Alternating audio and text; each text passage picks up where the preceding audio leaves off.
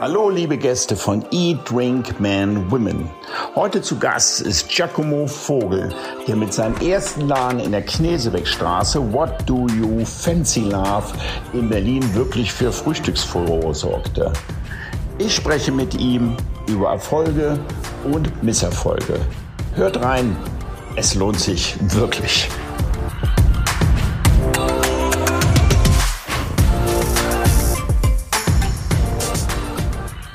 Liebe Podcast-Hörer von Eat, Drink, Man, Women. Wir haben heute den 16. Juni. Draußen sind 27 Grad. Die Terrassen sind berstenvoll in Berlin und ich glaube, der Blues hat sich verabschiedet. Die Leute lachen wieder miteinander, freuen sich, dass sie wieder zusammen auf den Terrassen sitzen können. Corona ist noch nicht vorbei, aber die Hoffnung, dass langsam ein Licht am Ende des Tunnels ist, ist deutlich zu spüren und zu sehen. Deswegen eine kleine Anmerkung vorab noch von mir. Es ist, äh, wir haben ja das Podcast um so ein bisschen den Hörern draußen klarzumachen, wie viel Spaß die Gastronomie macht, aber auch wie schwierig sie sein kann, hinter den Kulissen zu arbeiten und den Gast ein schönes Erlebnis zu bereiten. Wir haben jetzt ein bisschen Corona überwunden. Die Leute sitzen wieder auf den Terrassen und wir stellen fest, wie die Gastronomie ein kulturelles Ereignis ist, wie wichtig die Gastronomie ist für das soziale Leben in der Stadt, wie für das soziale Leben miteinander.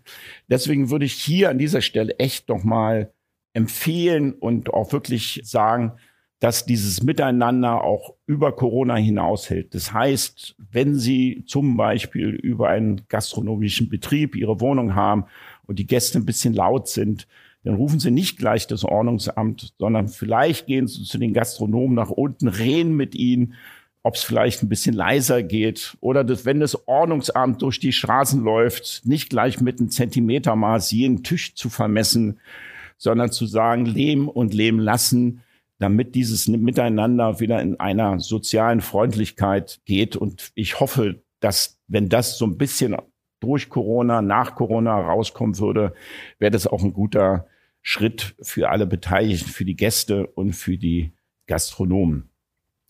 Heute, liebe Leute, haben wir einen Gast, der die Frühstücksszene in Charlottenburg und ich würde schon sagen in Berlin aufgemischt hat, dahingehend, dass er vollkommen neue Konzepte entwickelt hat. Mein Gast heißt Giacomo Vogel. Er macht es mit seinem Bruder zusammen, hat angefangen mit dem Laden What Do You Fancy Love, right?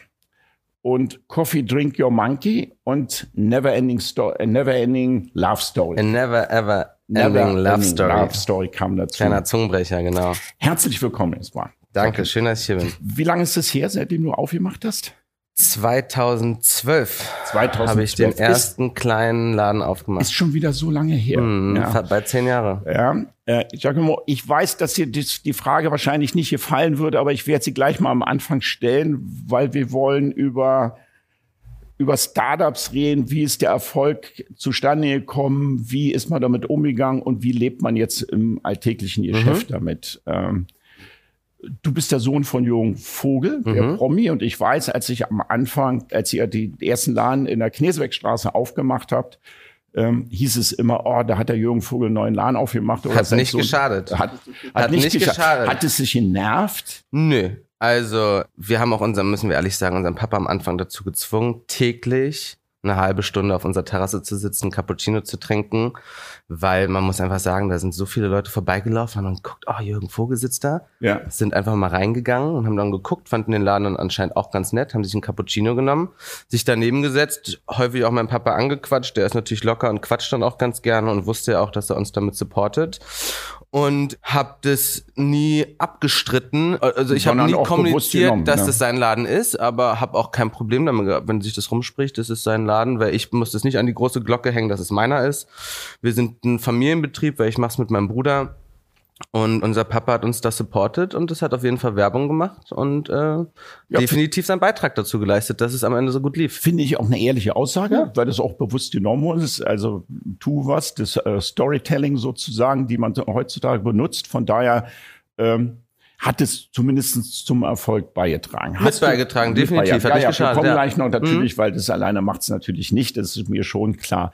Du hast gastronomische Vorbildung gehabt? Also welche Ausbildung hast du gehabt oder bist du einfach, was man so heutzutage den Quereinsteiger nennt? Also auch ich bin definitiv ein Quereinsteiger gewesen. Lustige Geschichte, mein Papa, als der nach Berlin gekommen ist, der ist mit 16 in Hamburg abgehauen, ist nach Berlin gekommen.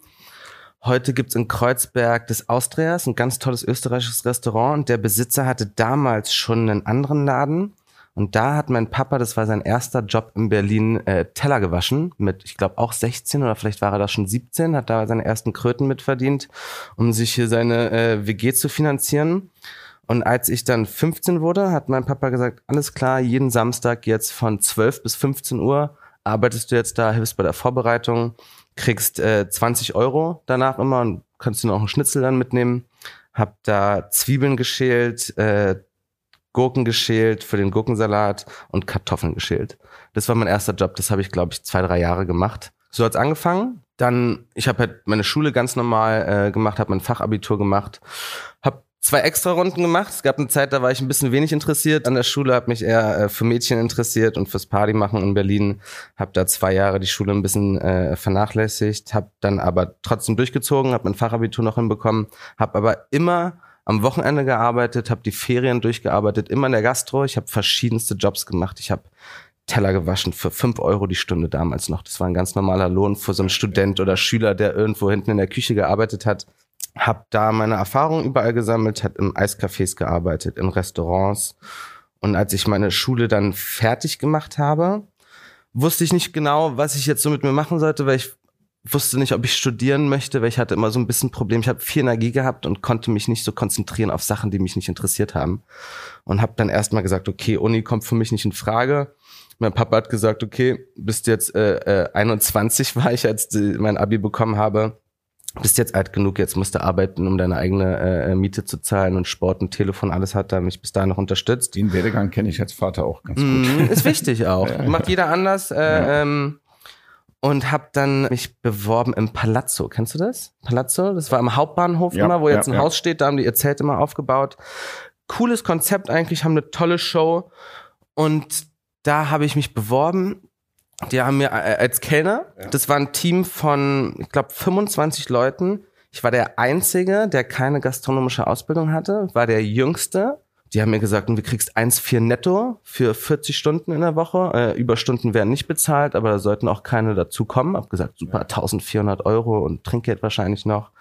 Und am Ende waren es, glaube ich, 60, 65 Stunden die Woche, relativ schlechtes Trinkgeld, aber das Geld hat gereicht und ich habe da wirklich viel gelernt, weil das ist schon sehr gehoben gewesen, weil man man ist da mit mit einem Hemd, mit einer Krawatte, hat weiße Handschuhe und musste richtigen Weinservice machen. Ich glaube, das waren drei oder vier Gänge. Und wir haben da mal aus, aus Spaß einem, äh, einem Runner einen Schrittzähler an den Fuß gepackt und ich glaube, der ist einen halben Marathon mhm. an einem Tag gelaufen. Mhm. Du läufst halt immer diese Runde und dann musst du durch diesen ganz langen Gang wieder zur Küche, dir wieder drei Teller schnappen, wieder zurück.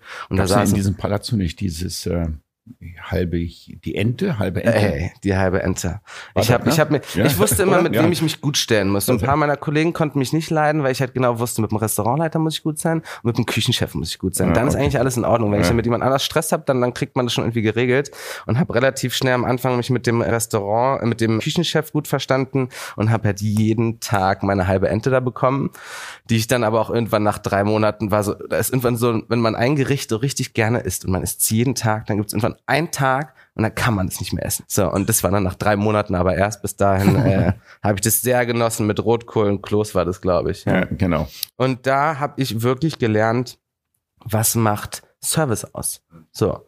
Und, und was ist guter Service und was ist gehobener Service? Okay, da hast du deine gastronomischen Erfahrungen gesammelt genau. und warst denn wie alt, als du meintest? Ich bin dann so Mitte 21, 22 gewesen und habe ich sag auch ganz gerne, ich habe mich durch die Schullaufbahn so ein bisschen durchgemogelt, weil ich halt Probleme hatte, mich zu konzentrieren. Ich hatte super viel Energie und habe die dann im Unterricht rausgelassen, aber das kommt dann häufig halt schlecht bei Lehrern an. Dann habe ich halt schlechte Noten bekommen und bin halt durch die Schule gekommen Aber als ich dann fertig war und auch im Palazzo gearbeitet habe, habe ich gemerkt, dass mein Englisch wirklich saumiserabel war. Hab mich da so ein bisschen geschämt auch schon für, weil eigentlich sollte man schon sich verständigen können, wenn man zwölf Jahre Schule gemacht hat. Hab dann ähm, mich für einen Sprachkurs an der University of Sydney beworben.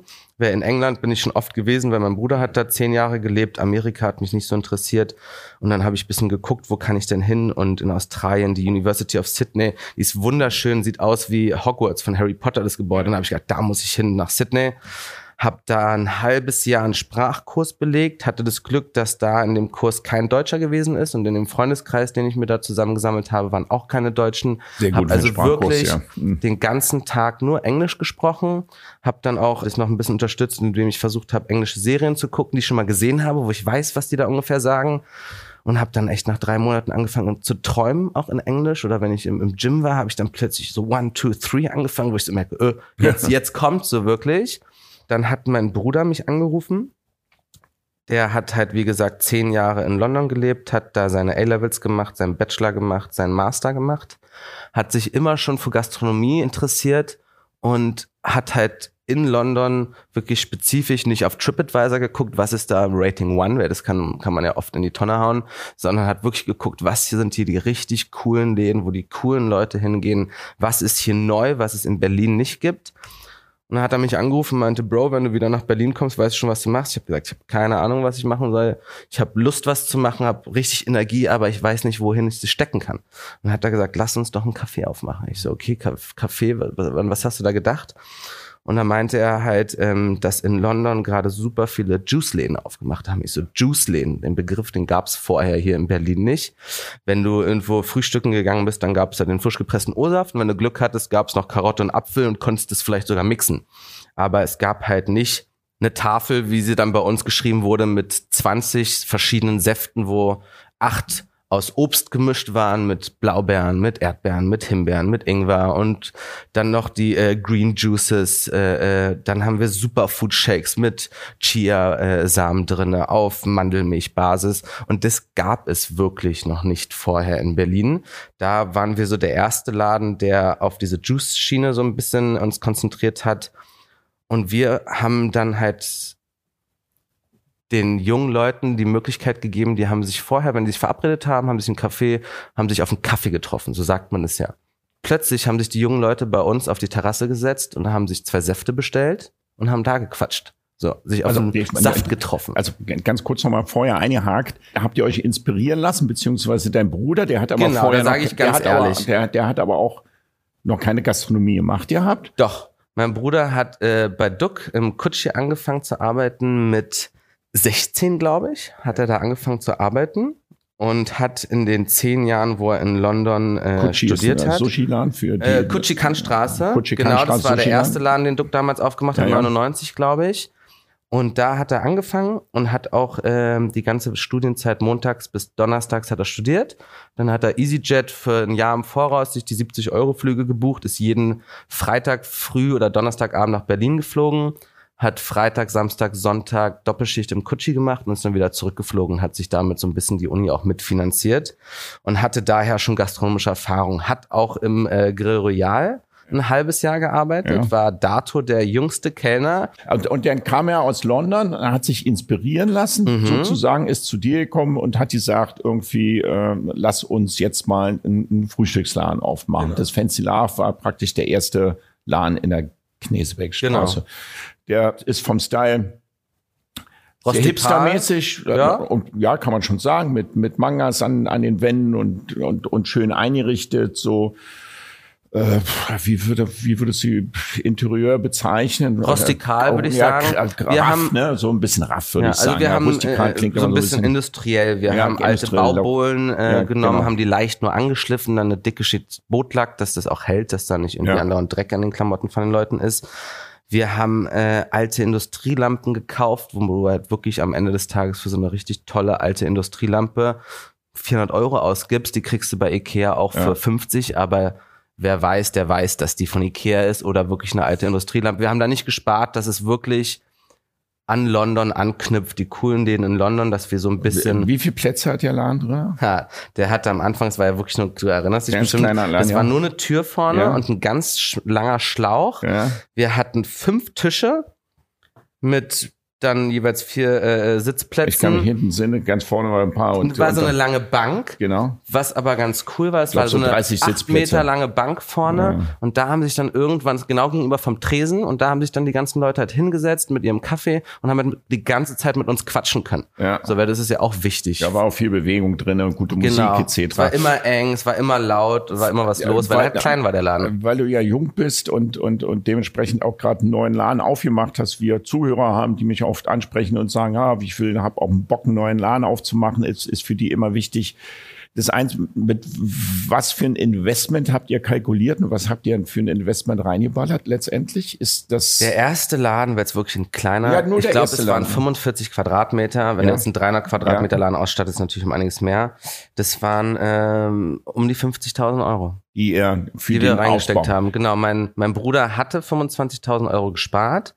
Ich hatte das Glück, wir haben einen Familienbanker, der die ganze Familie betreut hat. Bis dato hatte der immer nur meinen Kontostand gesehen, wo irgendwie immer 100 Euro drauf waren, manchmal auch 100 Euro minus. Dann hat er mir eine Nachricht geschrieben, frag mal Papa, mach mal 100 Euro rauf, ist nicht so gut, wenn du Minus bist.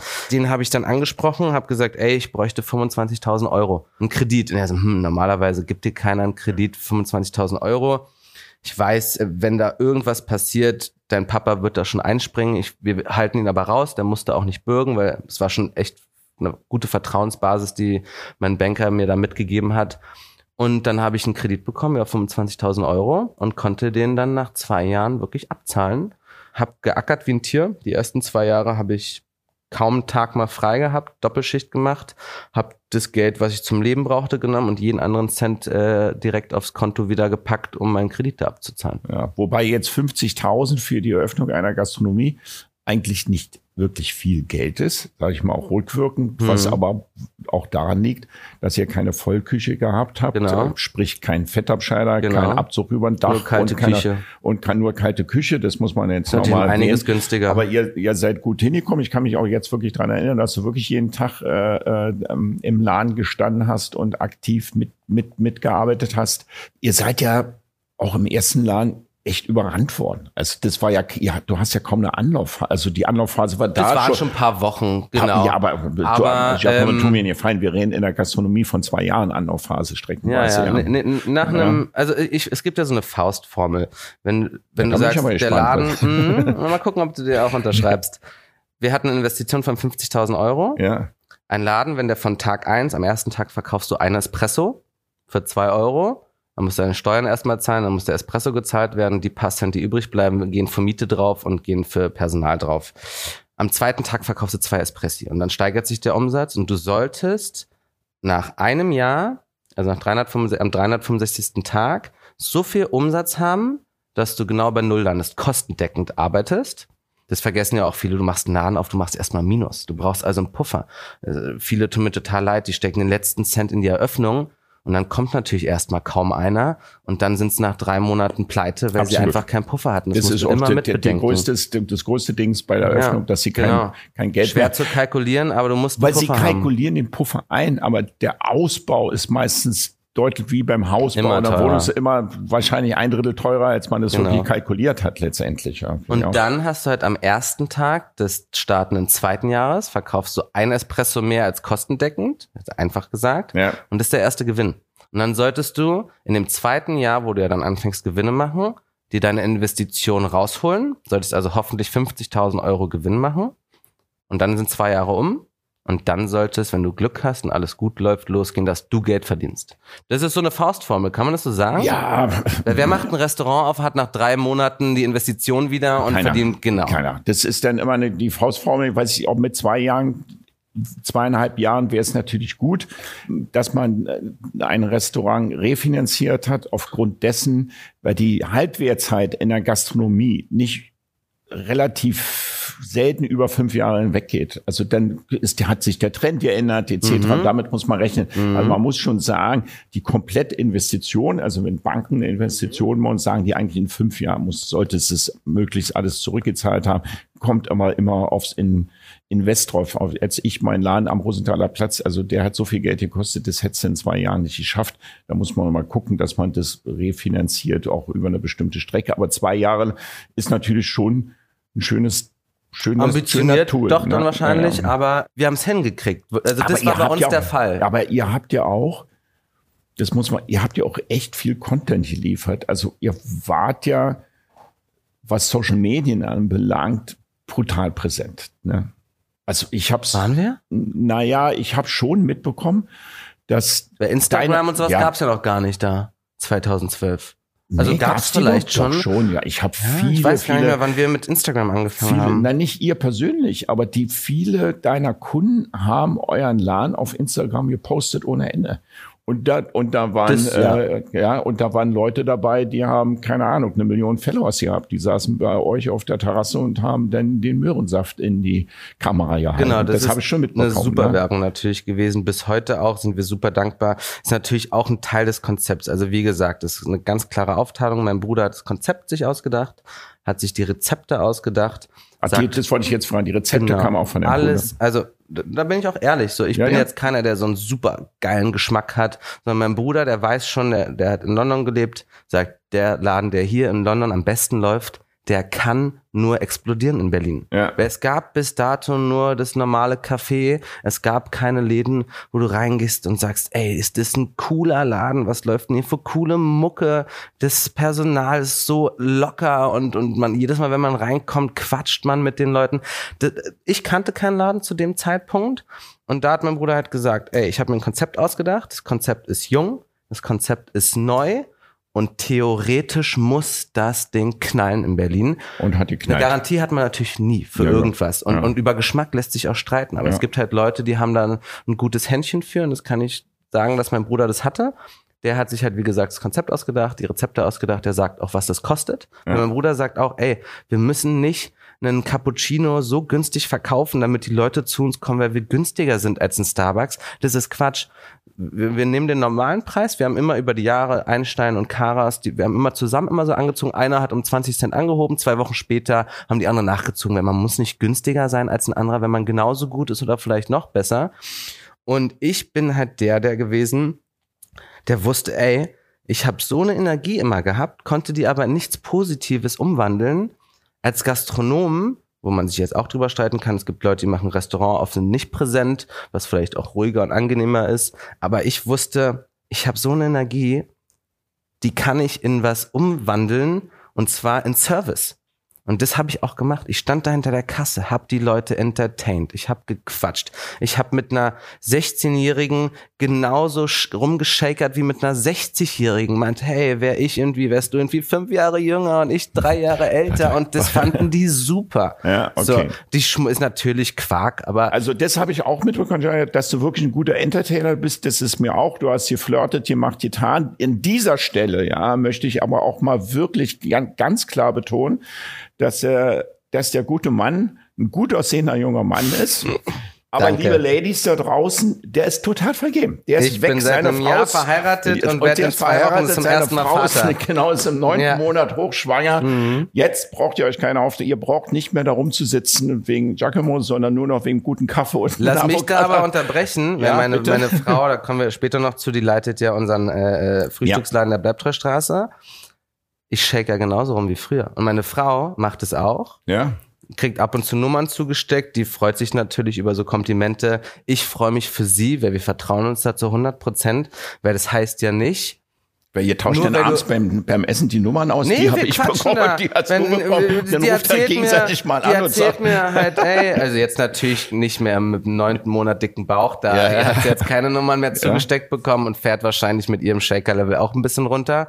Aber die weiß natürlich genauso, Sex sells. Einfach, wenn da eine, eine, eine Gruppe von fünf Jungs kommt, dann geht die da an den Tisch und sorgt für richtig Entertainment, macht mit denen Witze und wenn da irgendwie einer sich am Ende Hoffnungen vielleicht durchgemacht gemacht hat oder sie einfach gut fand, sagt, hey, hier ist meine Nummer, bla bla. Und dann rufst du an, enttäuscht sie. Nein, nein. Da sage ich, nur wenn man verheiratet ist, heißt es nicht mehr, dass du als Gastronom nicht mehr mit deinen Kundinnen richtig shakern kannst, äh, Ja. flirten kannst. Weil, also ein, ein kleiner Flirt, der, der bringt ja keinen um und das ist ja auch lange kein Fremdgehen, sondern das ist einfach Spaß. So jeder möchte ja gerne begehrt werden, auch von anderen immer wieder. Und, und das gehört äh, in der Gastro, finde ich, dazu. Wenn da, In der Gastro, äh, Giacomo, ist es mit das Wichtigste, die Wertschätzung für den Gast. Und Genau. wenn du, wenn du, und wenn du natürlich mit dem Gast shakerst oder dem ähm, positive Emotion rüberbringst, dann fühlt er sich auch noch automatisch wertgeschätzt. Von Genau. daher es ist ein Tool, was irrsinnig wichtig ist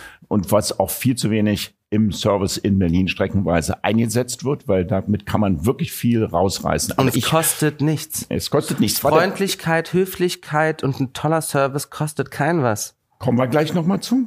Ich würde nur einen Sprung nochmal zurückgehen. Kannst du mir ganz kurz die Arbeits... Also ich weiß, dass Partnerschaften oft schwierig sind Mhm. und, und die werden nicht einfacher, nur weil man Familie drüber steht, behaupte ich jetzt mal. Wie ist eure Arbeitsaufteilung zwischen dir und deinem Bruder? Mhm. Die ist wirklich ganz klar. ja? Wie ich ja schon gesagt habe, er sagt, wie der Laden auszusehen hat. Er sagt, wie die äh, Rezepte sind und wie die Preise sind. Da rede ich ihm überhaupt nicht rein. Und ich sorge dann dafür, dass Er der der Laden Kaufmann sozusagen. Genau, er ist der? Kaufmann, Okay, genau. Ja? Ich überwache dann die Baustelle, sorge dafür, dass das alles umgesetzt wird, telefoniert 20 Mal am Wer Tag ist fürs meinem Personal Bruder. zuständig? Ich, also wirklich, ich mache Ja, ja, alles, frag- frag, dann äh, die Umsetzung Personal, auch ich, also langfristig? Was? auch ich natürlich. Ja. Ähm, mein Bruder kommt einmal die Woche in den Laden, setzt sich mit seiner Frau und seinen zwei Kindern hin, frühstückt, gibt mir immer ein Feedback. Also es sind auch natürlich Qualitätskontrollen, die er dann da macht. Ähm, aber Wie gehst du damit um? Ist nicht immer mal einfach. so, mal so. Wenn man muss Ja. sagen, mein Bruder ist vier Jahre älter Ja, ähm, und wir, wir, wir, sind, wir, wir lieben uns, aber wir streiten uns extrem. Wir, seit 2012 bis heute im Durchschnitt haben wir jeden Monat einen richtigen Krach, wo dann auch der Wegen? eine dann Wegen? Meinungsverschiedenheiten, wo dann oft ja, schon ist es klar. so, aber ist es so eine Ja, Sachebene von, von eurem Laden oder? äh, oft ist es so, wenn ich bei ihm versuche reinzureden, dann flippt er aus. Also was wäre wenn denn ein Beispiel, wo du reinreden würdest? das Love Story, der ganze Laden ist in rosa gestrichen. Ja, okay. Also Also vom ey, Bro, ein kompletter Laden in rosa gestrichen Ja. so. Aber ich hatte halt keine Ahnung. So, Ja. er hat gesagt, dass der Laden ist in der Bleib treu Straße ja, und heißt A Never Ever Ending Love Story. ja. Eine niemals jemals endende Liebesgeschichte in der Bleib treu Straße. Ja. Das ist einfach cute. Mhm. Und der Laden hat eine, eine Frauenquote von 85 Prozent und wir streichen den ganzen Laden in rosa. Weil es gibt kein, wir haben den ja jetzt nicht irgendwie äh, The, The Rose äh, Café oder sowas genannt, sondern haben einfach rosa gestrichen, die Decken weiß, haben dann diese rustikalen äh, Tisch wieder. Und da habe ich ihm versucht reinzureden, da hat er gesagt, ey, du redest mir hier nicht in mein Konzept, weil du bist am Ende der, der es umsetzt und vertrau mir mal. Das wird laufen und er hatte ja auch recht. Darum im euer Durchschnitt Feedback vom, vom Interieur? Was habt ihr? Habt ihr auch negatives, positives Feedback? sehr oder? selten, sehr selten Das negativ. Das ist im Großen und Ganzen sagen die Leute, es ist total süß der Laden. Ja, Ja, okay. total süß. Kann ich bestätigen. So. Ähm, und wir streiten uns im Durchschnitt einmal im Monat mit dann auch dann einer will das Handtuch schmeißen, dann mach's doch alleine und hier und da. Und da sehe Und wo sind ich seine den, Kritikpunkte? dass ich manchmal vielleicht ein bisschen wenig kritikfähig bin. Ah. Ja. Man, bei kritikfähig zu sein, ich versuche da zu lernen. Ich sag mal, aus Kritik kannst du ja nur wachsen. So, ich höre mir oft gerne von Kunden auch Kritik an oder Verbesserungsvorschläge. Ich sag mal, erstmal musst du es dir anhören und dann im Nachhinein kannst du ja sagen, okay, das ist totaler Crap gewesen, du hast halt keine Ahnung oder sagst, ey, gut, dass du mir das gesagt hast. Da, da, da hätte ich ja auch alleine drauf kommen, aber ich stand irgendwie auf dem Schlauch. Manchmal sieht man den Wald vor lauter Bäumen nicht und dann muss man einfach sich von anderen Leuten was anhören. Manchmal gefällt's einem auch nicht, aber da muss man dann einfach drüber stehen und sagen, ey, hab einen Fehler gemacht. Das wird auch immer besser zwischen mir und meinem Bruder. Aber da sehe ich halt den großen Vorteil, mein Bruder und ich, wir haben uns als kleine Kinder schon gestritten. Ja. Wir sind Ihr seid streitgeprobt wir, wir sozusagen. sind eine Familie, am nächsten Tag ist Schwamm drüber. Da sehe ich das größere Problem, wenn du halt dir einen Geschäftspartner suchst oder einen Investor, den du vorher gar nicht kanntest. Da ist es wirklich nur eine reine Geschäftsbeziehung und dann macht der eine da Mist und dann streitet man sich total, dann kann ich verstehen, wenn man am nächsten Tag keine Lust hat, mit dem sich wieder hinzusetzen. Da das mein Bruder aber ist, ich auch hart arbeite, damit der auch sein Geld verdient. Und ich ja. freue mich, wenn dann wir Geld ausschütten können. Ich krieg die Hälfte, er kriegt die Hälfte, weil ohne ihn hätte ich es ja auch nicht geschafft. Ähm, da sehe ich den Vorteil in der Geschäftsbeziehung, wenn man Geschwister ist, aber es heißt natürlich auch nicht, dass alle Geschwister dann so toll miteinander arbeiten können. Es ist denn öfters auch so, im, da kommen wir ja gleich zu, du hast ja relativ schnell noch den zweiten und dritten Laden oder ihr habt relativ schnell den zweiten und dritten Laden aufgemacht. Ähm, ich kann von mir aus berichten, ich bin, würde für mich selbst auch behaupten, ein emotionaler Mensch zu sein und auch Geschäftspartner schon in meiner gastronomischen Beziehung, in meiner Laufbahn gehabt zu haben. Wenn man im alltäglichen Geschäft ist und du hast täglich manchmal 10, 12, 14 Stunden Stress, mhm.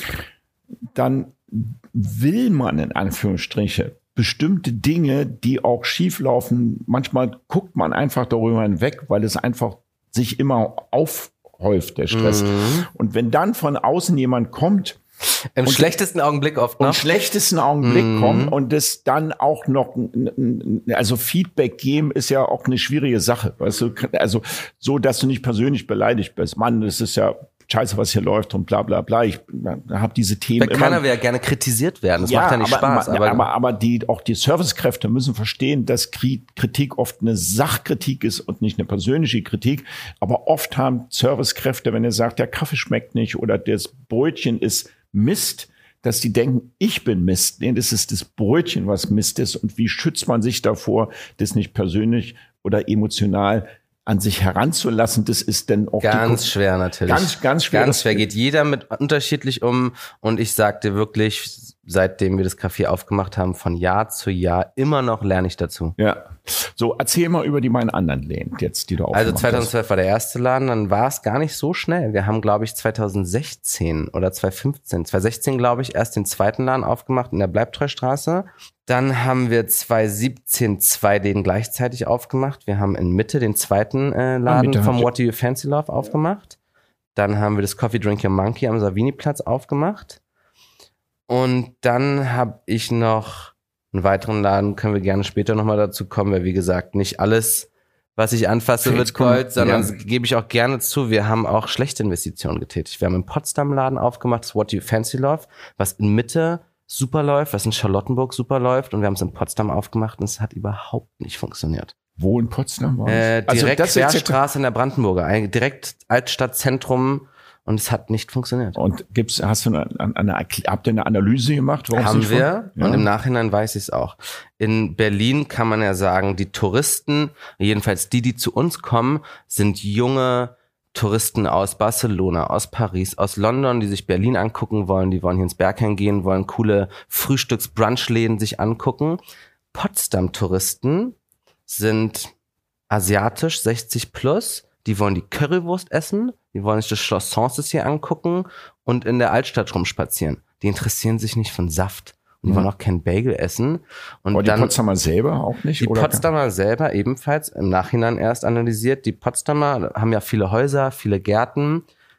Wenn du einen Garten hast, lädst du viel öfter Freunde zu dir ein, grillst, machst ein Abendessen auf der Terrasse und kochst da selber. Die Berliner, die, die gehen ja viel mehr raus, gehen mehr essen. In Potsdam war es dann zum Beispiel so, wenn es da geregnet hat, ist die Straße leer gefickt gewesen. Da war hm. kein Mensch mehr auf der Straße. Der Umsatz ist wirklich gegen Null gegangen. Wenn ich hier in Berlin einen regnerischen Tag habe, mache ich trotzdem noch 50, 60 Prozent Umsatz. Dann hat es halt auch dazu geführt, in Berlin bis heute bin ich jeden Tag in jedem Laden. Ich fahre jeden Morgen, stehe ich auf, mache meine Runde, trinke überall einen Espresso. Auch Mitte? Auch in Mitte? Ja. Hand aufs Herz, nicht jeden Tag, aber ja, okay. äh, alle paar Tage definitiv in Mitte sind Mitte mehr, ich frage nochmal nach, weil ich das gleich ein hm. wichtiges, spannendes Thema finde, sind Mitte Leute ähm, An Anwohner oder sind es denn auch Touristen? Mitte, äh, äh, gut, dass du sagst, sind wirklich noch mehr Touristen und noch mehr Offices. Dadurch sind wir durch die Corona-Pandemie in Mitte auf jeden Fall um einiges schlimmer betroffen gewesen. Wenn weil, bei dir auch nicht bei dem Homeoffice waren. Genau, die waren alle im Homeoffice. Die ja, ganzen genau. Offices da Mitte Torstraße, da ja. war tote Hose. Und da wohnen, glaube ich, weniger Leute wirklich als in Charlottenburg. Da sind ja fast nur Wohnungen. Und in Potsdam haben wir halt den Laden aufgemacht. Nach Potsdam fährst du 45 Minuten hin. Das war das erste Pilotprojekt, weil wir wollten in Frankfurt mal einen Laden aufmachen, wir wollten in München einen Laden aufmachen. So ein bisschen so einen Überflug bekommen, dachten, wir haben einen Laden nach dem nächsten aufgemacht, alle laufen und irgendwann, glaube ich, ist auch natürlich, wirst du vielleicht so ein bisschen übermütig. Und dann haben wir halt gesagt, wir probieren jetzt mal in Potsdam, weil da kommt man locker innerhalb von einer Dreiviertelstunde hin. Bin aber natürlich dann nicht jeden Tag eine Dreiviertelstunde hin und eine Dreiviertelstunde zurück. Und das hat dazu geführt, dass am Ende des Tages der Laden nicht funktioniert hat. Unter anderem auch deshalb. Die Qualität ist nicht die gewesen, die die Läden verkauft haben, wo ich jeden Tag die Qualitätskontrollen gemacht habe. Der Service war nicht der gleiche, weil ich dann da gar nicht stand. Hier stehe ich ab und zu noch mal für ein paar Minuten bei den Stammgästen. Die freuen sich total immer, wenn, wenn der Chef selber noch mal an der Kaffeemaschine steht. Ein bisschen Geld ist definitiv nicht in der Kasse gelandet, ja, weil okay. ich halt nicht ja. kontrolliert habe, so wie hier. Und all diese Faktoren, dass es dann halt auch eine Kleinstadt war, hat dazu geführt, dass ich einfach nie an den Punkt gekommen ist, wo der Laden sich getragen hat. Und habe dann irgendwann das Glück gehabt, dass der Eigentümer, habe überlegt, äh, nach anderthalb Jahren Schlussstrich zu ziehen, weil wir einfach jeden Monat einen Fünfer irgendwie verloren haben ja, mit okay. dem Laden. Und das ist natürlich super ärgerlich. Das ja. frisst den Gewinn der anderen Läden auch. Ja, absolut. Ein, ein, dem, ein, ein, volles Obst im Korb macht den ganzen Korb manchmal. Ja, genau. Und dann habe ich mich mit dem Eigentümer vom Haus besprochen, habe gesagt, gibt es eine Möglichkeit, dass ich hier früher aus meinem Fünfjahresmietvertrag rauskomme? Und dann meinte ey, das ist ja lustig, weil ich hatte auch überlegt, selber hier äh, irgendwann mal was zu machen. Habe ich gesagt, alles klar, ich nehme alles raus, habe den Laden weiß gestrichen, damit er nicht irgendwie mein Konzept übernimmt, was auch nicht schlau gewesen wäre, weil es hätte ja nicht funktioniert.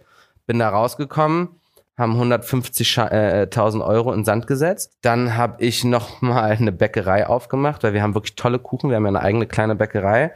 Und dann hat irgendwann haben mehrere Kaffeeketten in Berlin angefragt, ob ich die mit Kuchen beliefern kann. Dachte, ey super, ich beliefer jetzt ganz Berlin mit Kuchen. Hab eine riesen Bäckerei aufgemacht. Oh.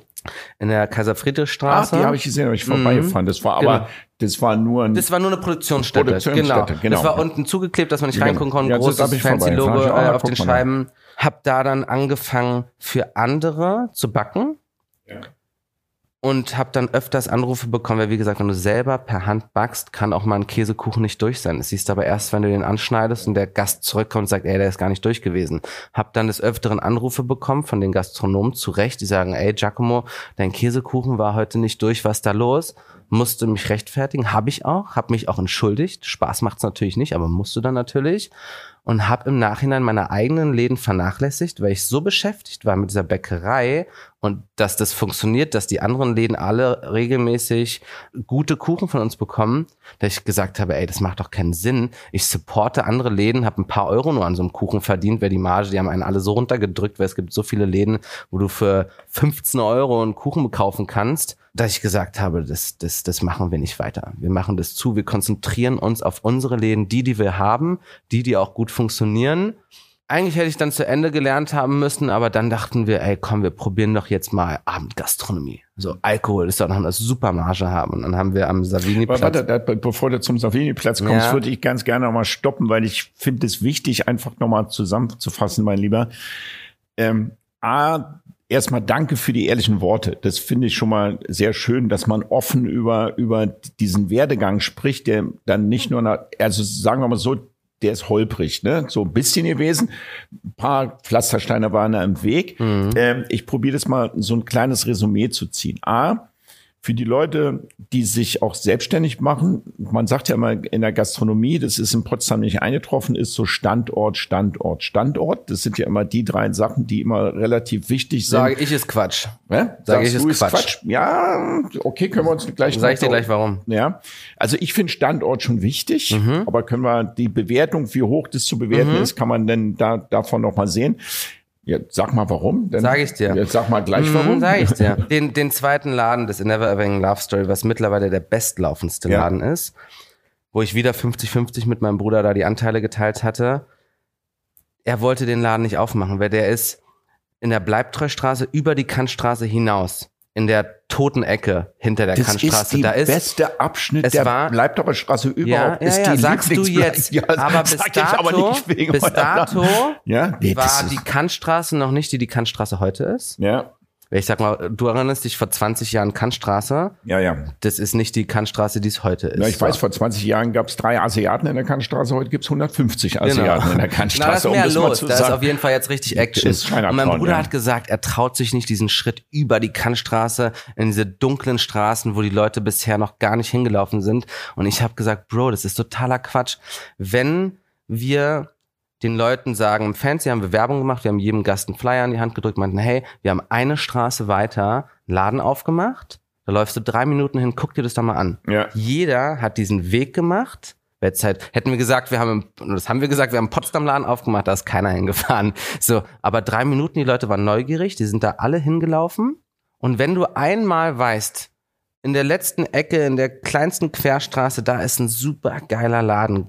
Geheimtipp nennt man es da dann vielleicht so. Dann gehen die Leute hin. Ich bin eine andere Da- Meinung. Ich bin da, warte, ich grätsch Du mal musst ein. sie einmal hin, hin, hinlocken Ja. und wenn dann Ja. der Besuch gut war, dann ist es egal, ja, wo du aber bist. weißt du, was der Unterschied ist, Giacomo? Wir, wir hatten früher, als wir auch noch die Deutschland geteilt war und die Berliner Mauer hatten, da konntest du echt in, Froh, in Frohnau in, in, in Italiener aufmachen, da hat sich das rumgesprochen, Mhm. dann sind die Leute eine Stunde da rausgefahren. Heute fahren die Leute wirklich gezielt in die Schlüterstraße zum Savini-Platz etc. Mhm. Und ich glaube, der Laden in der Bleibtreustraße, ist jetzt eine These von Mhm. mir, ja.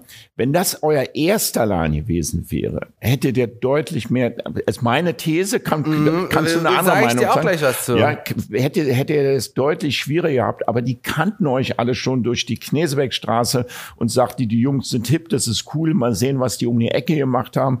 Und dann hat sich das relativ schnell rumgesprochen. Der Laden war ja sweet und cool und der war auch am Anfang, kann ich mich entsinnen, nicht so voll. Ja, und Ja, wir waren ja auch klein, wir haben erweitert ein paar Mal. Wir haben ja, und der war ja ein ganz kleiner Ja, genau. irgendwie. Und da- dann lief das so langsam. Und jetzt stehst du Schlange am Wochenende.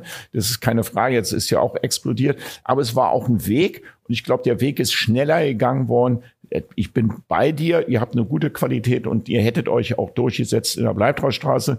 Aber der Zeitrahmen wäre deutlich weiter gewesen, als wenn ihr nicht vorher den Laden in der Aber ich glaube, Knesebeckstraße du hast vergessen, die Knesebeckstraße, da kann man lustigerweise bei Google Maps, wenn du jetzt Knesebeckstraße 68 ist unsere Adresse da eingibst, Ja. da ist vorher noch ein Kinderklamottenladen gewesen. Genau. Gegenüber von uns war nicht das Cappuccino, sondern da war ein Schallplattenladen. Ja. Und die Hälfte der Parkplätze sind in der Straße auf. An diesem Tag, wo das Foto von Google gemacht wurde, alle frei. Die Straße war tot vorher. Knesebeckstraße, Ecke, Ecke Mommsenstraße gab es nichts, wofür du hättest hingehen sollen. Ja. Nein, Wir nein, haben aufgemacht, 10 gegenüber Meter hat dann jemand anders aufgemacht. 30 Meter vom Kudamm entfernt. Genau. Da gab viele Office gab's da in der Gegend. Also es waren viele Anwaltsbüros da. Also die Voraussetzungen. Ist jetzt aber auch nicht Kanzlereck gewesen. Nee, So. aber es gab schon Ja. viele Office-Büros da. Die hast du in der Bleibtreustraße nicht, etc. und so weiter. Ja, von daher, ich, ich glaube schon, dass die Gegend schon relativ Es kann, es hilft. ja. Na, gut, das will ich jetzt nicht sagen. Natürlich hilft es, wenn du an einer Straße bist, die mehr durchlaufen ist. Aber wenn du ein Konzept aufmachst, was jetzt auch nicht nur auf Touristen aus ist, sondern auch auf die Berliner, was ja Genau, wichtig ist. Du brauchst ja eine, eine gesunde Quote. auf- Du brauchst deine Stammgäste, Ja. du brauchst Touristen, Absolut, ja. du brauchst welche, die zufällig vorbeilaufen. Das ist ja auch ein Treffpunkt. Ihr seid ja auch ein Treffpunkt, wo sich die Anwälte, junge Leute etc. auch treffen und sagen, hallo, wie sie sehen und die sehen werden. Das habt ihr schon mit dem Kaffee geschafft. Der Vorteil ist natürlich, wenn du dir einen Laden suchst, der nicht so begehrt ist, dass du da eine bessere Miete bekommst. Und das kann Das natürlich der am. Ende die, die Gewinnquote äh, Marge hochtreiben. Aber äh, ähm, Genau, das ist richtig. A, wir sind uns einig, äh, man kann einen Laden in der besten Gegend aufmachen, der muss nicht laufen. Du kannst einen Laden aufmachen in einer blöden Straße und der kann laufen. Aber w- wenn, wenn ich jetzt nochmal resumiere, sag mir, ob ich falsch liege oder nicht falsch liege. Also ihr habt ein, zwei, drei Lehnen aufgemacht, danach kam The Monkey in der am Coffee Sonntag- Drink Monkey, ja. Coffee Monkey, ähm, wo früher Kaffee Einstein drin Mhm. war, was ich auch mutig fand, Einstein raus, ihr rein. Mit einem noch größeren Erfolg würde ich jetzt behaupten, als das Kaffee Einstein gehabt haben. Aber anyway, und dann kam halt äh, der Laden in Potsdam, der dann nicht lief, den ihr wieder verkaufen musstet. Wart ihr Nee, wir haben ihn nicht verkauft, wir haben ihn geschlossen und einfach den Laden abgegeben. Wart ihr vorher in so einem Mindset, wow, was wir aufmachen, startet durch. Wir sind die Macher schlechthin. Und habt denn mit Potsdam irgendwie so gedacht, Hast du gut gesagt, so habe ich es gedacht, nicht Ja, ist ja gesagt, kein- weil ist- das ja ist ja ein auch bisschen geil. unsympathisch Ich so. find- nein, Aber wirklich natürlich. Das machen eine andere du, du hast so ein bisschen Übermut irgendwann, so, so ein bisschen Genau. Überflieger. Und Wir war das dachten, denn der Potsdam, der Laden, der euch so ein bisschen back to the roots gesagt hat, lass uns konsolidieren und, und die Lehnen des haben, was wir machen, gut machen und stabilisieren und dann eher langsam wachsen oder wie ist jetzt euer... Hätte da kommen sollen, aber ja? kam dann erst nach dem nächsten Laden, den wir aufgemacht haben und wieder zugemacht haben. Ach, das war jetzt... Das die Journey into the Night, die Bar, die wir aufgemacht haben. Ah, okay. Das war eine Cocktailbar, die ihr gemacht habt. Genau, wir dachten, wir, wir haben jetzt Frühstück, äh, äh ganz viele Cafés, alle Cafés machen um 18 und 19 Uhr zu. Ja. Habe also jeden Abend für mich frei gehabt. Habe zu dem Zeitpunkt in der Bleibtreustraße gewohnt. Das war dann ähm, super nah halt zu den Cafés. Und dann haben wir am Savini-Platz gesagt, wir machen jetzt eine super coole Bar auf. Die war auch cool, aber ich habe ganz schnell gemerkt, einem Stammgast, den ich seit fünf Jahren jeden Tag in meinem Café begrüße, ihm seinen Cappuccino mache, seinen, seinen Karotte-Apfel-Ingwer-Saft, sein Guacamole-Bagel hinstelle, eine halbe Stunde quatsche.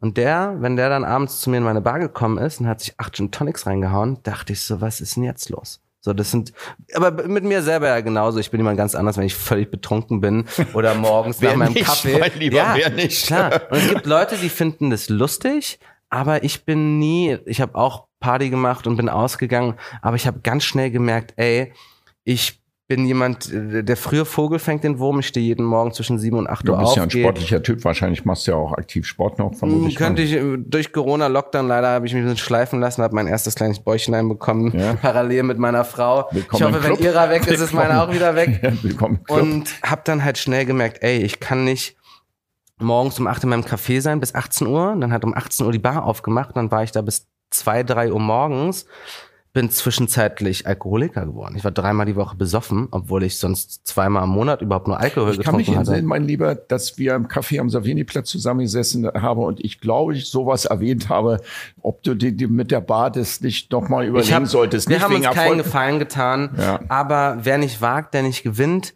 Und wir haben dann halt schnell gemerkt, oder da, da, da sind ja auch die persönlichen Sachen. Ich habe dann meine, meine Frau kennengelernt und habe genau. gesagt, ey, irgendwann musst du auf die Waage packen, Geld, was du verdienst, zu Privatleben, was dadurch weniger wird. Weil du kannst ja nicht 100 Läden aufmachen, überall da sein, super viel Geld verdienen und Zeit für deine Familie haben. Das beißt sich ja irgendwann. Irgendwann musst du sagen, ich schraube jetzt die Arbeit runter verdienen auch dann wahrscheinlich weniger Geld, bekomme dafür aber wieder mehr Zeit, die ich mit meiner Frau privat verbringen kann. Und das habe ich dann, ich bin älter geworden, ich habe dazugelernt, meine Meinung nochmal äh, überdacht, geändert dann auch und habe gesagt, wisst ihr was? Ich bin total happy, jeden Morgen um sieben aufzustehen, um acht in meinem Café zu sitzen, um 18 Uhr abzuschließen und dann um 19 Uhr mit meiner Frau auf der Couch zu sitzen, essen zu können, keine Anrufe mehr zu bekommen und nicht immer mehr, nicht mehr ist immer besser. Und dann haben wir die Bar dann auch abgegeben an jemanden, der es mittlerweile super leitet und die läuft jetzt auch. Weil da war ebenfalls wieder das Problem, wie in Potsdam. Wenn ich halt nicht da war, dann sind da Drinks über die Theke gegangen. Das Geld ist nicht in der Kasse gelandet. Super viel Ärger mit Anwohnern gehabt, ja, ähm, ja, obwohl ja. wir uns extra einen S-Bahn-Bogen unter einer S-Bahn-Station gesucht haben. War es trotzdem laut. Wo dann das Ordnungsamt gerufen wurde, dass man Musik hört die nicht mehr gehört werden konnte, wenn die S-Bahn da vorbeigefahren ist. Aber wenn sie halt nicht aber, da war, gab es Musik aber, und das war halt blöd. Genau, aber ich sage auch mal so, Jack, es ist schon so, dass über die Gastrokonzepte, die wir jetzt besprochen haben, weiß ich, Abendrestaurant, Frühstückscafé ähm, oder eine Bar, das geht alles über den Oberbegriff Gastronomie. Hm. Ja, ich habe ja auch einen Club gehabt, äh, Stadtbad Wedding in, in Wedding. Das ist ein komplett anderer Schnack. Machst also, du noch mal einen Club auf, Detlef? Nein, nie, ich werde niemals meine Bar aufmachen. Nein, ja, aber jetzt kommt, ja, ja, deswegen, ähm, wenn man auch in der Gastro viel arbeitet, verbrennen ja viele, ne? Und fangen dann an zu trinken oder schlimmstenfalls Drogen zu nehmen, etc. Genau, das, das Thema, passiert du, nicht, wenn du morgens jemanden sein Frühstück zubereitest. Das genau. passiert in der Nacht. Und du redest ja gerade von, von dem Thema Life Balance, was mhm. man so mhm. schön neudeutsch sagt, wenn du eine Familie hast, etc. und so weiter. Ich glaube, dass du schon zu einem guten Geschäftsmann dazugehört, sich das Leben auch so einzurichten, dass man dann auch mit einem guten Gefühl aufsteht, in seine Lehnen geht, seine Mitarbeiter motiviert, ähm, eine gute Stimmung verbreitet, dass man nicht ja. verbrannt ist und dann noch auch eine Freizeit hat mit seiner Familie, mit seiner Frau, wie auch immer. Und diesen, dieses erstmal sich einzugrufen, Ist ein das ist ein wichtiger Prozess. Lern, ist ein Prozess. Genau, das ist ein Prozess, den du, ja. den kann, den hat, den hätte ich niemals damals mit 22 haben können. Denn jetzt, jetzt werde ich 32 und ich lerne jedes Jahr aufs Neue was dazu. Mir ist ganz wichtig, mal eine Frage noch zu deiner gastronomischen Führungsqualitäten, weil wenn wir auch junge Leute haben, was du bist ja mit 22 da eingestiegen, Mhm. Das heißt ähm, Team Spirit, Menschenführung. Mhm. Nun hast du ja äh, unterschiedliche Nationen, meistens Englisch sprechende bei dir am Lernen, junge Hipster, Studenten, Leute. Ich kann mir vorstellen, dass du am Anfang, ja, wir sind alle cool, wir sind ein geiles Team, äh, lass uns mal zusammen das rocken. Ähm, nun ist meine gastronomische Erfahrung dahingehend, dass du na klar schon einige Regeln aufstellen musst und die Regeln dann auch im Worst Case dann auch durchsetzen musst. Einfach, wenn, wie, wie ist deine Erfahrung damals? Was würdest du heute im Umgang mit Mitarbeitern machst du anders und was waren deine Fehler damals, die du gemacht hast? Da bin ich jetzt mal gespannt, was du dazu sagst, wenn man sagt ja grundsätzlich, man sollte jeden gleich behandeln. Und das dachte ich damals auch und habe jeden gleich behandelt. Jetzt weiß ich, dass du jeden individuell behandeln musst. Es gibt Leute, zum Beispiel Mitarbeiter, die sind total sensibel. Wenn die einen Fehler machen, dann musst du dir wirklich mit denen die Zeit nehmen, dich hinsetzen, denen das erklären, vielleicht dafür sorgen, dass sie selber drauf kommen. Äh, ähm, dann gibt's aber auch Leute, die sind einfach total Chaos. Und selbst wenn man denen eine Abmahnung gibt, die, die nehmen das nicht ernst. Und, und wenn du dich nett mit denen hinsetzt und besprichst mit einem netten Ton und, und dann nehmen die dich auch nicht ernst. So, und eigentlich denkst du dir, ey, ich will dich doch behalten. So, wenn du nicht hier gerade einen Aussetzer hast, machst du so einen super geilen Job. Und manchmal muss man wirklich mit, mit der Faust auf den Tisch schlagen und sagen, ey, so geht's jetzt nicht weiter. Was ist denn jetzt los mit dir? Willst du hier nicht mehr arbeiten? Legst du es darauf an, gekündigt zu werden? Weil ich verstehe gerade nicht, wo hier äh, wir beide uns hinbewegen. So, eigentlich lief das doch immer super. Hast du gerade Privatprobleme? Kann ich da irgendwie helfen oder oder was ist los? Und darum musst du doch schon natürlich noch viel schwieriger. Du kannst dann, wenn, wenn du jemanden individuell dann behandeln willst und den dann falsch behandelst, dann ist natürlich auch wieder blöd gewesen. Aber da habe ich definitiv über die Jahre wahnsinnig viel dazugelernt. Ich habe derzeit ich 80 Mitarbeiter, hatte bestimmt über die zehn Jahre 1000 Mitarbeiter verschiedene, weil in der Gastronomie, besonders in Cafés wie mein, ich habe viele Minijobber, viele Studenten, viele Teilzeitkräfte, äh, viele aus dem Ausland, die sind dann nur für ein halbes Jahr hier für ein Jahr, also die wechseln oft bei uns. Ähm, da habe ich wirklich gelernt, dass du wirklich erstmal, woher kommt der zum Beispiel auch? Ganz viele verschiedene Mentalitäten. Ähm, die, die, wir haben viele Mitarbeiter aus Südamerika, die haben ein Temperament, so wenn ich eine Asiatin einstelle, das ist was ganz anderes. Ja. So mit denen kann ich nicht gleich reden, weil, weil dann komme ich vielleicht nicht an mein Ziel oder schaff's nicht, dass die wirklich verstanden haben, was ich meine und dass es bei denen auch gut ankommt.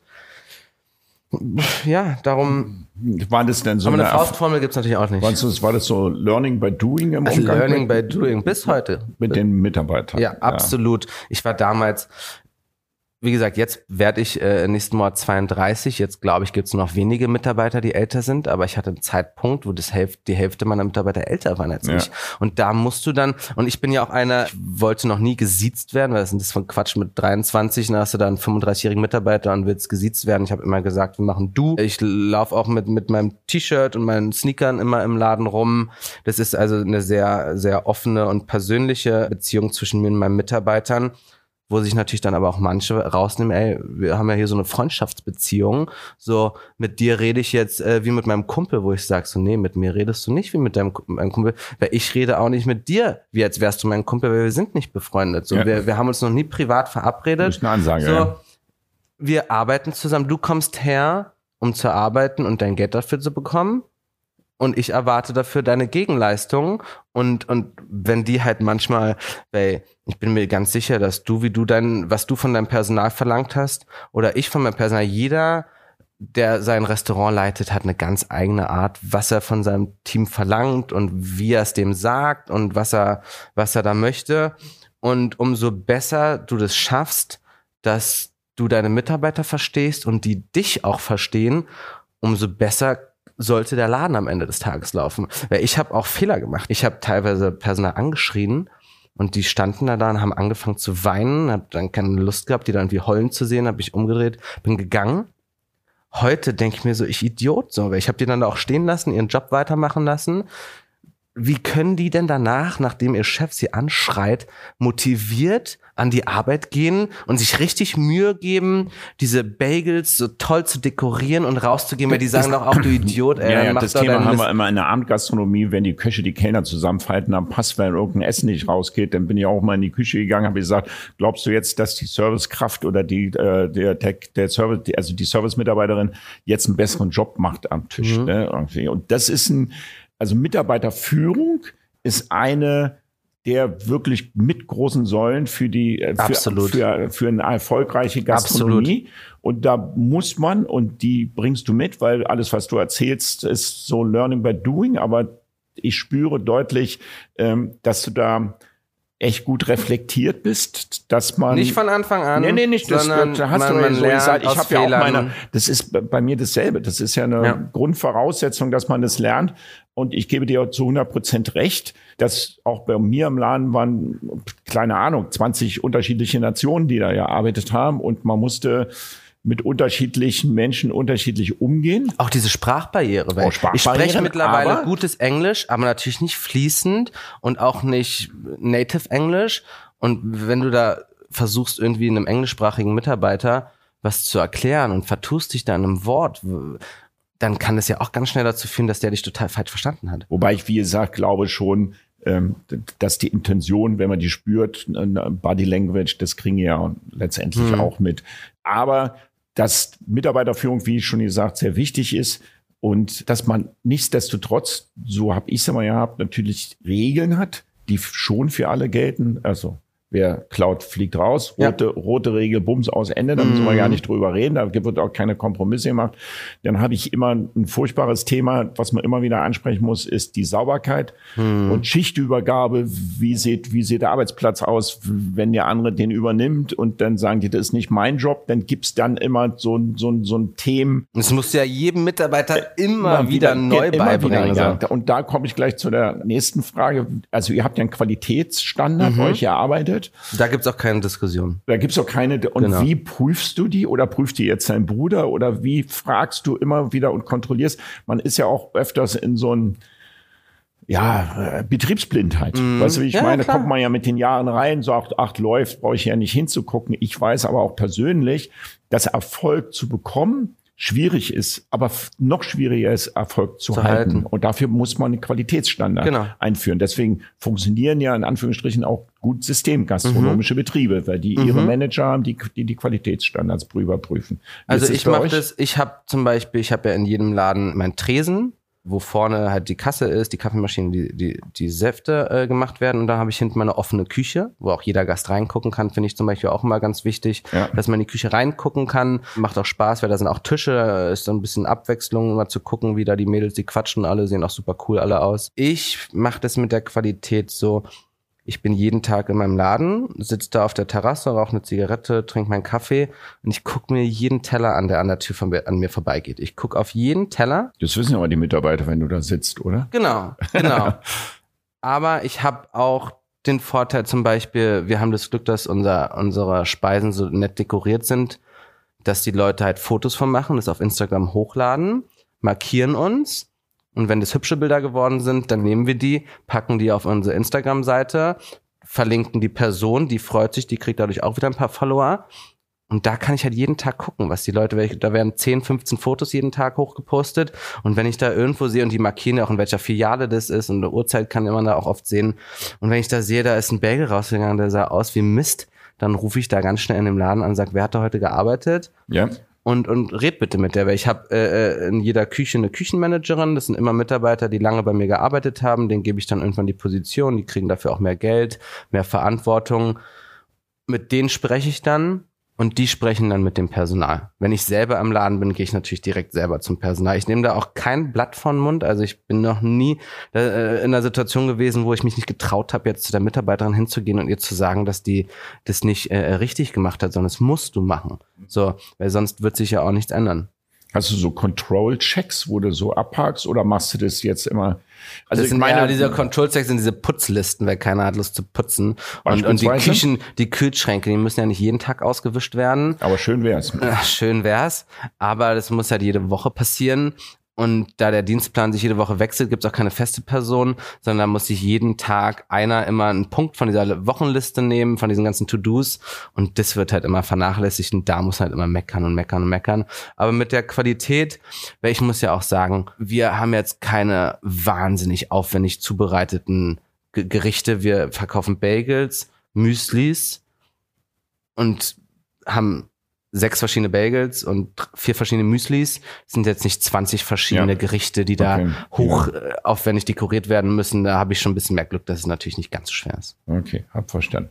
Wie sieht die Zukunft aus? Pläne? Ja, beruflich meinst du jetzt. Also ja. erstmal kriege ich jetzt mein erstes Kind von hoffentlich ja. vielen. Da freue ich mich ganz doll drauf. Da ist natürlich gerade das größte Augenmerk drauf. Beruflich, ich werde definitiv, glaube ich, noch eine ganze Weile vielleicht für immer äh, Gastronom bleiben, weil es ist halt wirklich ja, habt ihr neue, neue, ja, wollt ihr neue Läden Wir aufmachen? haben ein ganz tolles Konzept. Wir hatten auch vorgehabt, den Laden aufzumachen. Letztes Jahr bevor der zweite Lockdown gekommen ist, weil ich persönlich habe im August, im September nicht gesehen, dass von November bis Mai ein siebenmonatiger Lockdown vor der Tür steht. Habe ich nicht kommen sehen. Darum Mensch. dachten wir, wir haben die Pandemie hinter uns, weil im letzten Sommer, da gab es ja auch kein Corona. Also ja, da gab es in Tagesschau nicht mehr drüber berichtet. Äh, wir haben zwar alle noch Masken getragen, aber ansonsten war, war wieder easy going, das normale Leben. Und mein Bruder und ich haben ein ganz tolles Konzept, ein Frühstückskonzept, aber ein wahnsinnig hochqualitatives. Weil meine Frage an dich, das hochqualitativste Szene-Restaurant ist vielleicht das Grill Royal, oder? Kann man das so? Szene-Restaurant, also wo, genau, ja, wo, Abend, Szene, teuer, hochqualitativ sehen und gesehen werden. Borchards. Borchardt, genau, Borchards, Grill Royal, die nehmen sich nicht viel. Ja, ja, genau. Sag mir mal, wer ist denn der hochqualitativste, schicke Brunchladen in Berlin. Frühstück 3000. Wo ist denn der? gerade neu aufgemacht. Ah, gerade neu aufgemacht? Okay, dann war ich da noch nicht, dann muss ich ja, ganz schnell hin. Ja, Nur in der Bülowstraße, eine ganz schräge Gegend. Übrigens ganz schräge Gegend, ganz oder Frühstück 2000 vielleicht oder heute noch mit meiner Frau ja, hin und guck's mir an. Also die man, also das war, wir hatten ja zwei Läden, also die jetzt beim Brunch und Frühstück neu aufgemacht haben, ist einmal Ulandstraße im Hotel Benedikt. Äh, erfolgreich. Kann darüber diskutieren, aber ist auch ein Szeneland. Da kommen ja. nachts um das 24 Stunden an, da kommen ja. die Leute brunchen, essen, machen, tun. Und dann gibt's Frühstück 2000 oder 3000. Das muss ich jetzt, muss ich einmal nachlesen. Hab schon mal gehört. Und die machen Frühstück im Sternenniveau.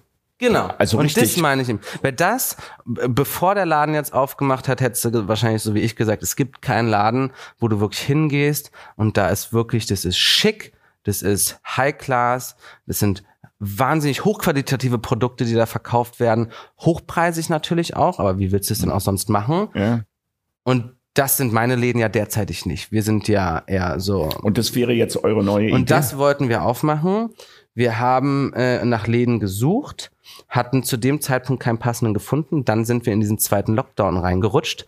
Dann waren wir im Dezember und haben schon gemerkt, okay, also der Lockdown wird immer länger. Wir sind sicher, dass hier jetzt demnächst ein paar Einzelhändler pleite gehen werden, ein paar Restaurants pleite. Hier müssen demnächst mehr Läden frei werden als normalerweise. Ja, ist auch Und da so. haben wir gesagt, wir reden, wir gucken uns jetzt mal rum, haben mit ein paar Vermietern gesprochen und haben gesagt, ey, wie sieht's denn aus? Wir hätten den Laden gerne, hatten da einen im Auge. Die Miete hätte 10.000 Euro gekostet im Monat. Da muss man sich natürlich ganz genau das Konzept überlegen. Wenn eine 10.000 Euro Miete, dann musst du richtig Umsätze machen. Um diese Umsätze zu machen, brauchst du aber auch richtig viel Personal. Äh, also musst du viel mehr Umsätze äh, regenerieren als unsere jetzigen Cafés. Darum hätten ja, das Konzept kommt ja jetzt nicht nur auf den Umsatz, kommt auch auf den wahren Einsatz. Genau, natürlich, an. klar. Ja, genau. Und da haben wir mit den Vermietern gesprochen, meinten, hey, wie sieht's denn aus? Wir sind gerade in einem Lockdown. Wir würden jetzt gerne im April, da dachten wir ganz sicher, also Frühling, April, da muss der Lockdown ja zu Ende sein. Ja. Hätten den dann Laden irgendwie im Februar, März angemietet, ein, zwei, drei Monate umgebaut und hätten dann, haben gesagt, wir machen am ersten Tag, wo der Lockdown zu Ende ist, war der Plan auf, weil die Leute werden rausrennen, was sie auch jetzt getan haben. Allerdings war es erst, glaube ich, der der 21. Mai, ja, wenn ich mich genau. jetzt nicht irre. Ja. Und haben gesagt, was ist denn aber, wenn wir jetzt aufmachen, sind Neugründer und nächsten Winter, also der jetzt kommende Winter, ist wieder ein Lockdown und wir kriegen keine Hilfen und haben wieder einen siebenmonatigen Lockdown, haben 70.000 Euro an Mietschulden aufgebaut dann will ich nicht den kommenden Sommer komplett dafür arbeiten, meine Schulden abzuarbeiten, sondern habe die, Vermieter gefragt, habt ihr da entgegenkommen? Teilt man sich dann die Miete halbe halbe? Ja, nee, wie kommen sie denn auf sowas? Ich so, ja, vielleicht kann man sich ja vertraglich darauf einigen, wenn der Staat mir meine Betriebserlaubnis entzieht und sagt, das ist nicht der Vermieter für anfällig. Also, also genau, leider nicht. Und ich hatte manche gehofft, gemacht. Natürlich also, nicht, aber ich ja auch nicht. Ja, ja. Und darum haben wir uns am Ende des Tages dazu entschlossen, dieses Risiko nicht einzugehen. Also jetzt erstmal oder vielleicht der nächstes Jahr? Ich will mir, Detlef, glaubst du, dass nächster, nächsten Winter nochmal es einen Lockdown gibt für die Gastro? Who knows? Also, Who knows? Und das ist mir zu riskant, um ja, Laden aufzumachen. Ja, weil ich sag mal, so einen Laden, den kriegst du ja auch nicht für 50.000 aufgemacht. Nee. Was kostet also, so ein Laden? Ja, ich schätze, also so von dem du da sprichst mit Küche ein, drum und dran, bis bei 300.000, 400.000 wahrscheinlich. Genau. Und das ist eine wahnsinnige Menge Geld. Und, und, und man kommt noch was dazu. Dieser Laden fordert dann die Inhaber fünf bis sechs Tage, genau. acht Stunden, weil da musst du, denn da hast du Köche, die eine hohe High-Qualität bringen müssen, mhm. die musst du kontrollieren. Das ist dann noch, wirklich noch mal eine andere Gastronomie, die viel Spaß machen kann und auch cool sein kann, ist aber mit einem hohen Risiko und bindet auch sehr viel Energie. Das, das ist klar, aber das muss man sich überlegen. Wo ich mir jetzt aber auch gerade denke, auf was für eine blöde Idee bin ich denn da gekommen, mit meinem Bruder einen Laden aufzumachen in der Zeit, wo ich das erste Mal Vater werde. So, machen natürlich ja. viele, aber jetzt zum Beispiel sage ich, Gott sei gibt, Dank. Wir haben viele Gastronomen, hab, die haben Gastronomie mitten in der Corona-Zeit aufgemacht. Arne Anker, das Brix um die Ecke in der, in der Grollmannstraße. Also Vielleicht waren da aber auch viele Mietverträge vorher schon unterschrieben. Ja, Nur jetzt bin sein. ich froh, ich kriege jetzt mein Kind, habe keinen weiteren Laden aufgemacht, kann mich darauf konzentrieren, freue mich, dass meine jetzigen Cafés alle wieder super laufen, werde mir den nächsten Winter angucken und dann werde ich mich mit meinem Bruder nochmal hinsetzen, gucken, ob ein passender Laden irgendwo ist und äh, das Konzept läuft uns ja nicht weg. So, man kann ja jederzeit immer äh, einen Laden ist, Findest du denn, euer Konzept ist jetzt für Berlin schon ausgereizt? Also ihr könntet ja theoretisch auch, sagen wir mal, in der Goldstraße einen Laden aufmachen oder in Mitte, also ja, jetzt in der da sehe ich, ich sehe einen riesen am Vorteil. Park oder ich, es gibt ja noch wir, viele. Wir haben ja jetzt in einem Umkreis von 400 Meter drei Läden, ja, Knesebergstraße, ja. Saviniplatz, Bleibtreustraße und da war natürlich ein riesen Vorteil, dass wenn wir die Läden, die wir hatten, da haben wir wirklich je, an der Kasse habe ich der Mitarbeiter gesagt, bitte jeder Gast, der hier jetzt heute kommt, sagt denen, nächste Woche machen wir da und da einen Laden auf. Ja, genau. Und das haben die sich alle gemerkt und haben sich das alle einmal angeguckt und fanden es eine tolle Abwechslung zu ja. unserem Laden. Jetzt gehen die die Hälfte der Zeit dahin, die Hälfte der Zeit dahin. Und ähm, wenn du aber jetzt, wenn ich in der Goldstraße, Schöneberg, ich glaube, dass wenig Schöneberger sich aufs Fahrrad setzen, nach Charlottenburg fahren und bei mir nur ein Cappuccino zu trinken, da gibt's genug Cafés, dass ich da viel mehr Schwierigkeiten hätte, irgendwie schnell Umsätze zu generieren, okay. weil einfach die Leute kennen mich und meine Läden ja nicht. Ja. Darum habe ich gesagt, mit meinem Bruder, dass wir in der Zukunft wahrscheinlich nur noch in Charlottenburg äh, Läden aufmachen. Oder ein anderes Konzept machen. Ein anderes Konzept in Charlottenburg. In Charlottenburg. Genau. Ah, Charlottenburger, Charlottenburger. Kinder. Ich bin einfach da, das ja. ist einfacher für mich zu kontrollieren. Ich setze mich ins Auto und fahre jeden Laden ab und das geht ganz schnell, ähm, weil ich halt lerne aus meinen Fehlern. Potsdam, hm. Na gut, Giacomo. Also dann würde ich sagen, das ist ja auch vom Mindset her eigentlich eine ganz interessante Sache. Deine Frau kriegt ein Kind, dann solltest du auch das erste Jahr vielleicht wirklich nicht einen neuen Laden aufmachen, sondern unterstützend deiner Frau tätig sein und, und die, die Zeit kommt die kann ich dir versprechen, kommt auch nie wieder, wenn sie vorübergegangen ist. Dann sind sechs Jahre vorbei, sagt, mein Gott, warum habe ich nicht mehr Zeit damals mit meiner Tochter wahrscheinlich ja. verbracht. Von daher finde ich das ganz gut, denn lässt man sich jetzt dieses Jahr auch noch ein bisschen Zeit, um zu überlegen, wie soll es denn weitergehen? Ihr habt keine Eile, weil eure Lane laufen gut und ich bin sehr sicher, dass sie auch in der Zukunft weiter gut laufen, wenn die Qualitätssicherung, von der wir gesprochen haben, weiterhin ist und dann ergänzt man vielleicht hier und da mal ein Brotaufstrich etc. Und, und wird damit gut fahren, weil dieses Frühstückkonzept einfach also ich bin, weiß ich, zwei, dreimal die Woche da und wenn ich nicht zu Hause selber frühstücke äh, und genieße es und macht mir Spaß, da zu sitzen. Von daher werden wir in der Zukunft sehen, was noch passiert. Da bin ich gespannt. Dann haben wir zum Abschluss unseres Podcastes haben wir immer wiederkehrende Fragen.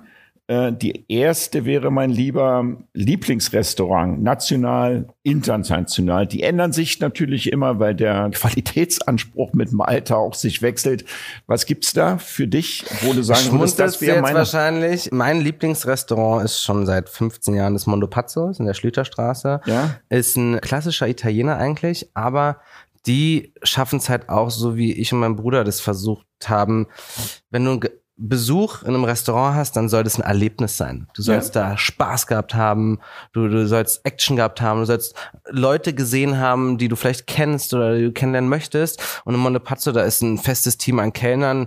Jedes Mal kommt man da hin und das ist ja der Klassiker. Oh, mein Lieber, hallo. Die wissen alle deinen Namen nicht, aber dein Gesicht so. Und dann setzt dich hin, fühlst dich besonders, weil die Kellner dich kennen. Und dann am Nebentisch sind acht Leute, die du auch kennst. Dann kommt man direkt ins Gespräch. Die Qualität ist gut. Es hat immer eine super Atmosphäre und ähm, mein also übers Montepazzo, mein mhm. Lieber, übers Erzähl Montepazzo. Äh, gibt's äh, als einer mit der erfolgreichsten Italiener, die wir haben in Berlin. Mhm. Ja, das muss man wirklich sagen. Lange auch Tanjo schon, ne? ist Tanjo, ja. ein guter Freund von mir mhm. und wir telefonieren oft. Vorige Woche in, in, mhm. hat er mir eine WhatsApp geschickt. Ich kann den immer analog an unserem mhm. Podcast gerne vorspielen. Ähm, wir mögen uns wirklich sehr. Aber dieser Tanjo und das Montepazzo macht alles andere, was gastronomische Regeln sind. Sag mal. Naja, es, also der hat schon, Tanjo hat schon speziellen, also ich, ich weil ich Tanjo würde ich auch im Podcast haben, der hat schon. Glauben, den musst du machen, ey. Ja, der hat der schon speziellen, ich sag das mal jetzt so durch die Blume am ja. Anfang, aber der hat schon speziellen Umgang mit seinen ja, Gästen. Unbedingt. Also, Auf jeden Fall. Und, und nicht immer den nettesten. Also, Auf gar keinen Fall. Ja, aber der ist ehrlich. Der ist ehrlich. Aber so knallhart ehrlich, ja. wo jeder sagen würde, der ist jetzt auch ein paar Monate weg. Und der, der sagt, äh, Tanjo habe ich gesagt, wenn du vier Wochen weg bist, dann geht der Laden pleite. Nichts geht pleite, mhm. der Laden läuft weiter. Ja. Voll, der macht's richtig. Der hat sich sein Haus auf Mallorca vor ein paar Jahren geholt, hat den kompletten Lockdown auf Malle an seinem Pool verbracht, hat meine Frau auch gesagt, ey, so müssen wir in der so Zukunft die Pandemien auch dann immer verbringen. Aber das ist eine Ausnahme. Wirklich, Tanjo ist wirklich eine Ausnahme, die echt speziell ist. Aber der ist ja auch seit 30 Jahren im Geschäft. Ja, 30 Jahre ja. im Geschäft, genau. Dann haben wir sowas wie Lieblingsrezept oder Getränk oder was, das könnten wir, wenn du jetzt nichts Spontanes hast, musst du nicht hab sagen, mir, aber wir würden es gerne verlinken bei uns. Also mein, mein Lieblingsgericht ist ein bisschen langweilig, aber Spaghetti Bolognese. Ja, aber da bin ich ja der Meister drin. Das kannst du ja Wirklich? ja, da, ich bin der. Da musst du mich mal einladen mit ja. deiner Bolognese. Ich wollte ja. gerade sagen, weil jede Bolognese schmeckt so unterschiedlich. Bei mir kommen keine Tomaten rein. Ne? Ich bin, Aha. Ah, nee, ich mache die. Okay. Mit, mit, ist ein, Bolognese ist eigentlich ein Ragout. Das wird richtig, also ja, aus, aus Bologna ich, kommt die äh, Bolognese und ich komm vorbei. Da, da gibt's. Äh, hast das ist ein Gericht, das kannst du jede Woche zwei, dreimal essen. Ja, aber da hast du keine Chance bei mir. Also ich brauchst nicht drauf. zu verlinken, das verlinke ich selber.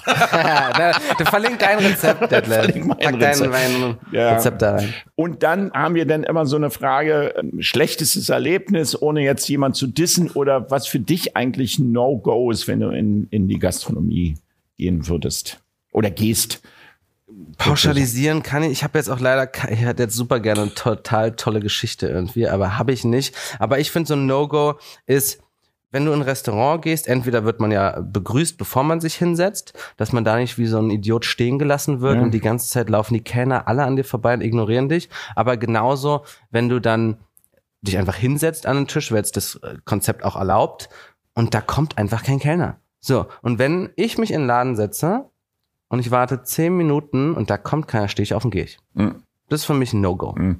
Ist denn für dich der Service wichtiger als das Essen, was du auf den Tisch kriegst? Ja. Und die Atmosphäre? Ja, unbedingt. Ja, das, das finde ich spannend jetzt. ja, mhm, ja, okay. Weil ich sag dir, da kommt eine super liebe, nette Kellnerin und die zaubert mir und meiner Frau ein Lächeln ins Gesicht, erzählt vielleicht noch einen Witz und stellt uns eine Bolognese hin, die ist okay. Ja. Dann war das ein netter Besuch in einem Restaurant. Ja. Oder ich gehe in einen Laden, da kommt eine richtige Schabracke, zieht eine richtige Fresse, hat einen Ton drauf. Ich mir denke, was ist denn los? Wie konntest du denn auch hier eingestellt werden? Und stellt mir meinetwegen die beste Bolognese der Stadt hin, werde ich trotzdem nicht nochmal hingehen, weil ich keine Lust habe, da mir meine Laune zu vermiesen. Darum, ich finde, das Service wäre ein netter Service, selbst wenn ein Haar in der Suppe ist die sagt, ja, ey, tut mir, leid, vor. wir machen ja. sofort eine neue Suppe und das passiert ja eigentlich sonst nie. Oder äh, äh, du hast ein Haar in der Suppe und die sagt, das ist dein Haar.